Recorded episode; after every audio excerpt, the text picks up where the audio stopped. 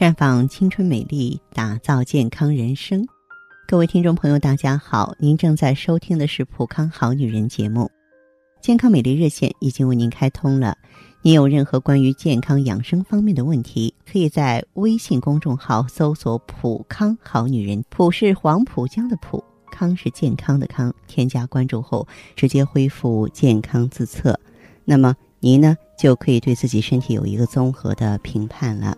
那么我呢，经常啊在节目当中和大家分享一些中医健康知识，因为在我们的中医概念当中，养颜美容重在要养心，心呢掌管着我们的血脉，面部呢是血脉最丰富的地方，所以说心的好坏，它会直接反映在头面部，心血充足则面色红润光泽，心血不足呢。则面色苍白无华，而当心血瘀阻的时候，血行不畅，这个人的脸面呢就会出现青紫的状态，出现色素黄褐斑。而当心火过旺，除了面色潮红之外，你的额头上也会起很多痘痘。所以，为什么有人面色总是那么苍白，有人老在为面色潮红而烦恼？根源呀，就是在于你没有把心调好。很多人在惋惜青春不在的时候啊，也为面色无华、灰白灰暗、肌肤粗糙、斑点丛生，或者是说皱纹累累、黄褐斑而发愁。这些难看的面色能消除吗？答案是肯定的，因为黄脸婆往往源于五脏功能失调。要想养颜美容。增强脏腑生理功能是抗衰老最好的方法，这样呢才能够容颜不衰。那么，也许有朋友会问了，说有没有一个标准去判断呢？中医有句名言叫“有诸内必行于外”，我们身体内部有什么样的功能特点，必然会有相应的外部反应。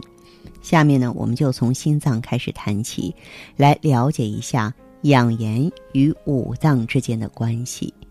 一个人啊，心脏是否健康，看面色。《黄帝内经》说：“心主血脉，其华在面。”心掌管着我们的血脉，面部则是血脉最为丰富的地方。所以，心的好坏状况会直接反映在头面部。除了观察脸色之外呢，还要看舌头。舌为心之苗，舌头没有任何表皮覆盖。一眼就能看见毛细血管的状态，心主血脉，通过观察舌头的颜色、外形形状，可以判断一个人心脏的状态。比如说，熬夜后出现舌尖红了，它是属于心火上炎；如果舌色发紫，大多呢跟血流不畅、血粘稠度高有关系。此外，睡眠不安稳呀。心悸呀、胸闷呀，也是判断人心脏是否健康的标准。如果发现心脏有问题了，要积极调理，可在每天中午的十一点到十三点，也就是心脏最强的时间里呢，吃一些像茯苓、坚果、黑芝麻、小枣、莲子，保心助心排浊的食物。如果选用花卉助心养颜，可以选择三七花。玫瑰花、西红花、百合花、荷花这些花卉食用、饮用或者是外用。说起这些花呀，它们可是各有文章。你像西红花、玫瑰花、三七花这些花卉啊，都入心经和肝经。心主血，肝藏血。那这些花卉呢，都具有养血。活血、补血、行血、理血的功能，也是非常好的抗衰老的食物，能够有效改善面部色素沉着、黄褐斑等等这些皮肤问题。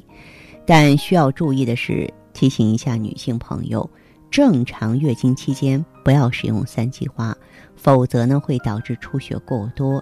经期情绪低落的女性啊，可以饮用玫瑰花茶，但是月经过多的女性。